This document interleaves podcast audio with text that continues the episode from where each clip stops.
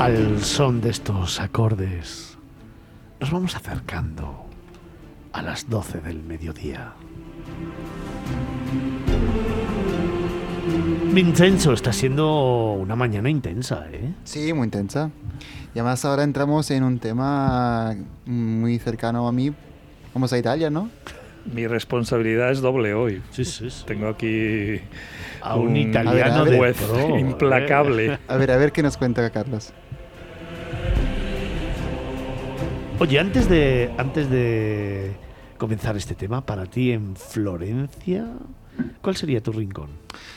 Uf, es que Florencia he estado solamente una vez. Y Vaya. no la recuerdo bien, era pequeño. La conozco yo mejor que él. Era pequeño. Ya me relajo. Como si la, es como si la conociera porque realmente nuestro gran Dante Alighieri siempre nos ha hablado mucho de Florencia. Entonces, como si, si la conociera porque en, es- en la escuela la- estudiamos mucho Florencia. Pero ahora mismo un rincón, no sé, no sé decirte. Bueno, Yo sí tengo alguno Ya, que yo. cuando él vuelva, seguro que va va sí, para sí, allá. Unos cuantos, sí, sí.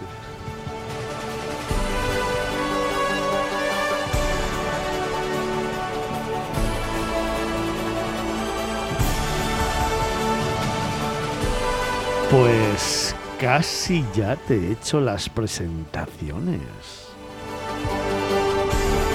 En este instante nos vamos a descubrir un nuevo patrimonio de la humanidad. Nos vamos a Europa. Nos vamos a Italia. Te vamos a descubrir el centro histórico de Florencia. Patrimonio UNESCO desde 1982.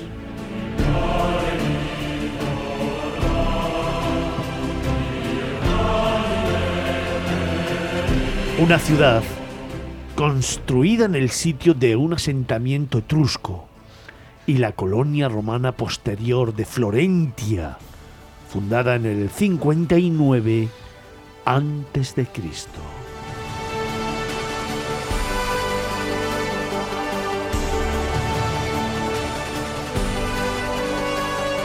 Hoy, con Carlos Olmo, te presentamos una ciudad toscana que se convirtió en un símbolo del Renacimiento durante los primeros Medici, entre los siglos XV y XVI, alcanzando niveles extraordinarios de desarrollo económico y cultural.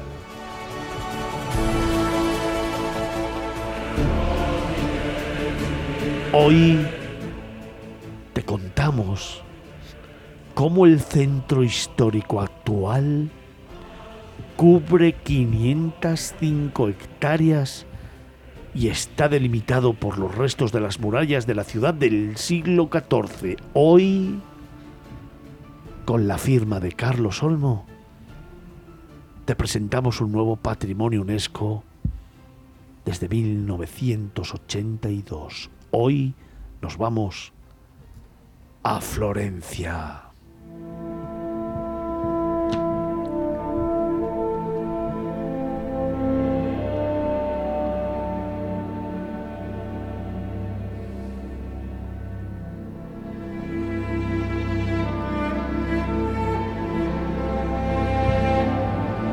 Carlos, siempre es un placer, pero sobre todo, fíjate, lo te diría que siempre es una sorpresa cuando vamos a Florencia. Da igual que la conozcamos, da igual que hayamos ido mil veces, da igual que presumamos de conocerla bien, siempre nos sorprende. Bueno, es que por mucho que nos guste patear, por mucho que nos movamos en nuestras eh, visitas, que madruguemos, son 505 hectáreas. En términos futbolísticos, que nos encanta en España decir eso, son mil campos de fútbol. Y si ya lo decimos en kilómetros cuadrados para que la gente que no ha ido nunca al fútbol, que los hay, eh, son 5 kilómetros cuadrados, o sea, como dos y medio por dos. Y no solo eso, sino que en ese espacio eh, la concentración de edificios increíbles, de museos, de, iglesias, de catedrales. Bueno, ya no digo el, el, el contenido, estoy hablando del continente, porque es que yo creo que Florencia, y en eso lo digo con una humildad total, porque en España tenemos sitios maravillosos, pero a mí parece que Florencia es de todo el mundo el lugar que más obras de arte, tanto pictóricas, eh, de esculturas, estamos hablando de la casa del David de Miguel Ángel, eh, estamos hablando que allí se desarrolló la gran parte de la carrera de dos de los artistas más universales, ya no italianos, sino universales, de Miguel Ángel y de Leonardo da Vinci. Y, la ubicación en sí, ¿no? La, Toscana, ¿quién no, ¿quién no ha soñado con ir a la Toscana de viaje a disfrutar? Con, donde además hay mucha competencia, porque Pisa tiene ahí unos cuantos monumentos, eh, tienes otras ciudades eh, fantásticas y maravillosas. En su momento también hablamos de San Gimignano, aquí en Patrimonio de la Humanidad. Pero Florencia para mí lo tiene absolutamente todo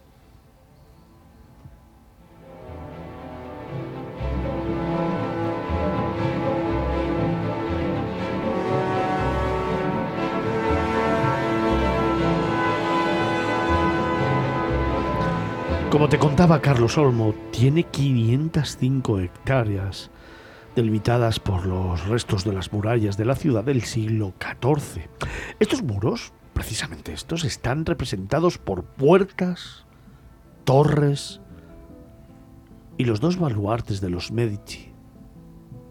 El de San Juan Bautista en el norte, conocido popularmente como Davazzo, ¿te acuerdas? Y el otro, el fuerte de San Giorgio de Belvedere, ubicado entre las colinas del lado sur.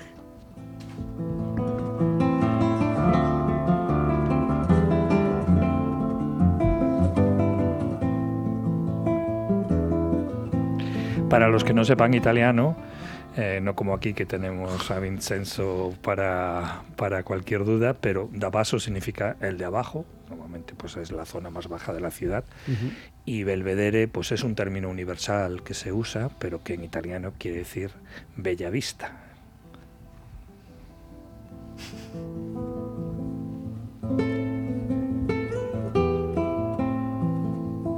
El río Amo discurre eh, de este a oeste a través de la ciudad y una serie de puentes conecta sus dos orillas, incluidos el Ponte Vecchio y el Ponte Santa Trinità.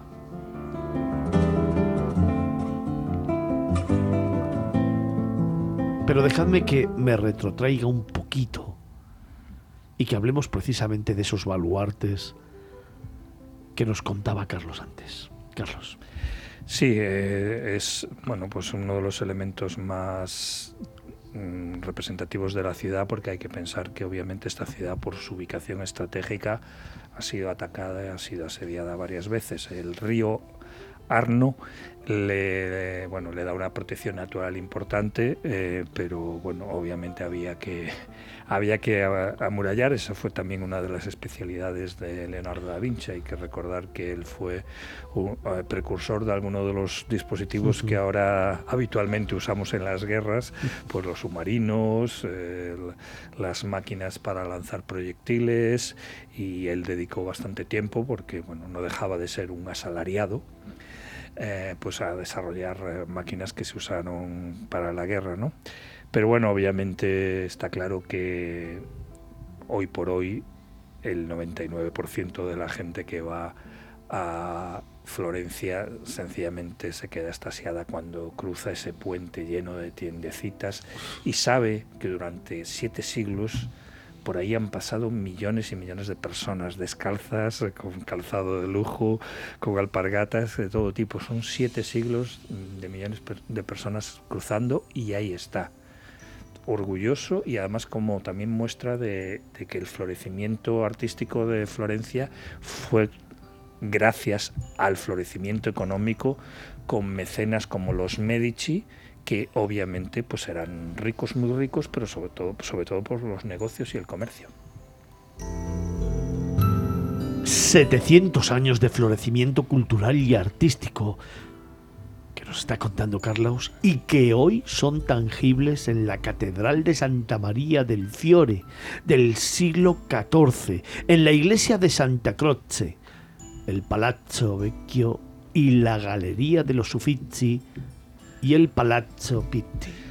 Ha superado usted su examen de italiano. Lo digo yo, pero la cara de, de Vincenzo también lo dice. Bastante que- bien, bastante que bien. ha sido una pronunciación bastante Palazzo. correcta. Fíjate, pero la historia de la ciudad es aún más evidente en las obras artísticas de grandes maestros, de grandes maestros como Giotto, Brunelleschi, Botticelli y Miguel Ángel. Tendríamos que haber puesto Michelangelo ya para continuar con... Pero bueno, como el italiano y el, el castellano se complementan muy bien, ahí puse Miguel Ángel. Oye, eh, 700 años de florecimiento, eh, fíjate. Sí, es que además mm, yo he estado varias veces en, en Florencia, la primera pues en mi adolescencia, ¿no? un viaje que hice por Italia que además lo complementé eh, estudiando italiano, porque en su momento me dio por est- estudiar italiano en la Escuela de Idiomas de La Coruña, ya que vivía allí, y luego pues me fui, creo que elegí mal, me fui a Roma a, estudiar italiano. En Roma nadie tiene la paciencia ni nadie tiene eh, las ganas de practicar contigo italiano. Probablemente hubiera sido mejor haber elegido una ciudad como Florencia, donde todo va más calmado, donde hay muchísimas zonas que son peatonales y donde pues el arte se respira desde un cappuccino, un café nero, un café expreso que te tomes, a- hasta bueno, todo tipo de, de- restaurantes, porque hay que recordar también que la Toscana es una de las regiones también gastronómicamente hablando y también vinícolas más importantes de, de Italia. Entonces, todo ayuda a que uno se enamore de Florencia y que mm, pues bueno pues se quede como, como escribí cuando estuve la última vez el año pasado totalmente eh, subyugado por el síndrome de Stendhal ese síndrome que te da cuando las obras de arte llegan a abrumarte porque miras a un lado, miras al otro, cada cual es más bella y llegas en momento a sentir casi como, como vértigo, como que desvanecimiento por esa belleza excesiva, entre comillas. Y, y el aceite, qué rico está también. Bueno, lo que pasa es que yo, Súper rico ¿no? en Toscana. yo soy español, chico, y Ya. entonces me cuesta Y trabajo. aquí enfrente uno de Aquí no Jaén, eh, falta. cuidado. aquí- Ah, oh, No, ah, a ver, vale, no, vale, no. vale. Hay que reconocer que tanto el vinagre. Me he metido en como- un territorio. no, no, no. Hay que reconocer que tanto el vinagre como el aceite italiano son muy buenos. Pero también a uno le duele un poco que los italianos compren aceite español por cientos y miles de toneladas y luego lo pongan en una botellita bonita y dicen embotellado en Italia. Pero no es un producto de Italia, porque ellos lo compran a granel y tal. Pero bueno, eso es otra historia y no nos vamos a salir del curso del río Arno, que en este caso nos lleva por las maravillas de Florencia. Florencia tuvo una influencia abrumadora en el desarrollo de la arquitectura y las bellas artes, primero en Italia y luego en Europa. Es en el contexto de Florencia que surgió el concepto del renacimiento, Carlos. Este patrimonio confiere a Florencia cualidades históricas y estéticas únicas. Hombre, hay que pensar que a día de hoy se considera que el Renacimiento, siglos XV y XVI, eh, fueron pues los momentos eh, históricos, estoy seguro porque está aquí mirando Antonio, que él tiene mm, él conoce la parte oscura del Renacimiento, pero yo desde luego en, en Florencia eh, solo veo la parte luminosa. O sea, cuando ves el, David de Mi- Miguel, Miguel Ángel o como queráis llamarle, y lo veas de cerca, y sobre todo como lo vi, porque fui durante pandemia, todavía había que ir con la mascarilla a los museos, el transporte público, había poca gente, ¿no? Porque normalmente el, Migue- el David de Miguel Ángel, los pies no se los ves porque es muy grande la estatua, la vas a ver, pero, Y- y pero hay tantas... por cierto. Sí, bueno, pero... de no- cintura para abajo está desproporcionada. No, porque está, no estaba diseñada para estar a nivel claro, del es- suelo. eso es cierto. Los grandes Está mal colocada. los grandes escultores, antes de hacer cualquier tipo de escultura, preguntan dónde se va a colocar esa escultura, Claro. porque esa escultura se pone en el, pues, la parte superior de una catedral o una, hay que cambiar las proporciones, porque si tú la haces a proporción humana y la pones a 30 metros de, de altura, la vas a ver desproporcionada. Lo que pasa que eh, Miguel Ángel no, no sabía dónde se iba a colocar. Eh, Con lo cual queda pero eso, no es que él se equivocara, porque además era uno de los grandísimos estudiosos del- de la anatomía humana, igual que Leonardo da Vinci.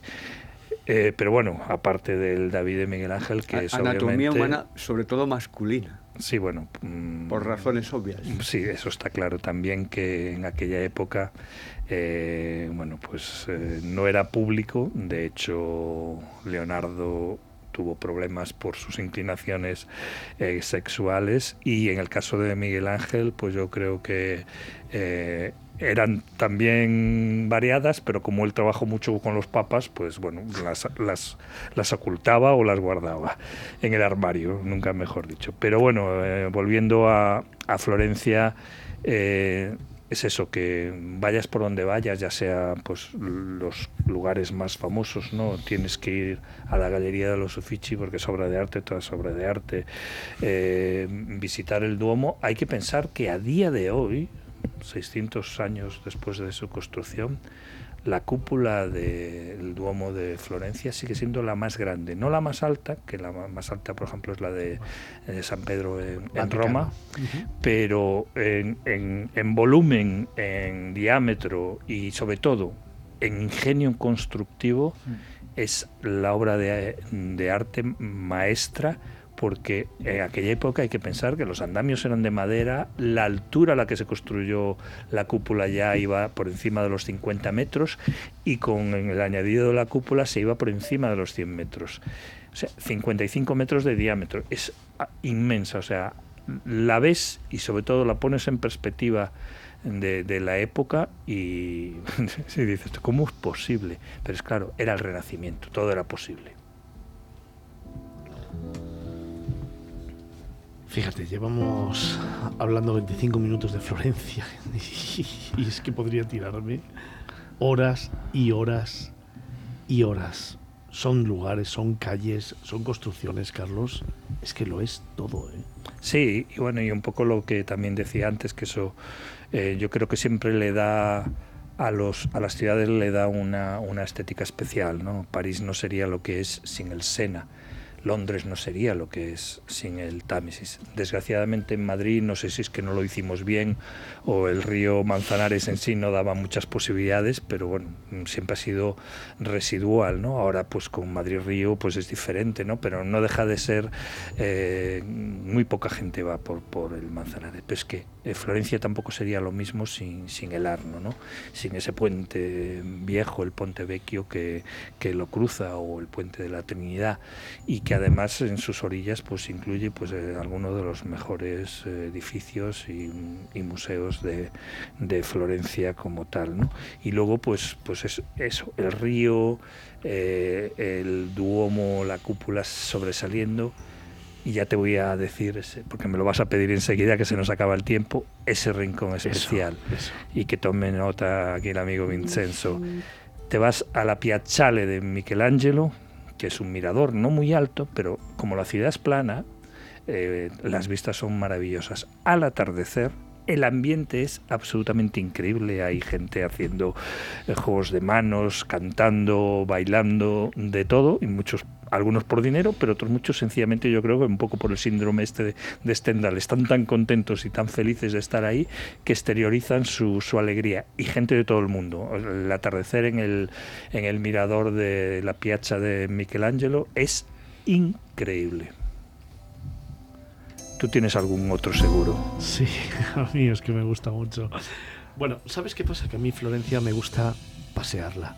Me gusta meterme por las callejuelas. Me gusta encontrarme de pronto una plaza donde hay un palacio. O sea, quizás no tenga uno concreto, sino Florencia para mí son muchos al mismo tiempo. Es esas ciudades que quizá no tienes uno, tienes muchos, ¿no? Porque hay tanto que ver, tantos sitios donde perderte. Sí, no, además el sentido de- del conjunto, Claro, de, la armo- eso es, de la armonía. Eso es. Porque ah, está claro que ahí no hubo un plan urbanístico que desde 1300, desde Claro. 1400, eh, dijera esto va aquí, esto va aquí, porque vamos a tener dentro de 500 años mm, 20 millones de turistas. No, no, no. Se fue haciendo poco a poco y cada vez supongo que los siguientes responsables del urbanismo eh, se- sentían una, una responsabilidad enorme de hacerlo mejor que los anteriores. Entonces era muy difícil llegar al nivel, pero la realidad es que se ha mantenido. Si quieres, volvemos a Florencia en otra ocasión, en lugar de Patrimonio de la Humanidad, como destino internacional. Por ¿Te supuesto. parece? Sí, y sí. dedicamos tiempo. Sí, porque además ¿eh? en sus alrededores también Por hay sitios digo. increíbles. Pues aquí prometido, volvemos a Florencia porque se nos queda muy corto y vamos a descubrirte otros nuevos lugares con la firma de Carlos Olmo. Merece la pena volver a ver la ciudad desde una perspectiva diferente y aquí, en Miradas Viajeras, le vamos a poner una mirada totalmente diferente a la ciudad porque queremos volvértela a contar. Patrimonios de la Humanidad, con la firma de Carlos Olmo, Centro Histórico de Florencia, UNESCO, desde 1982.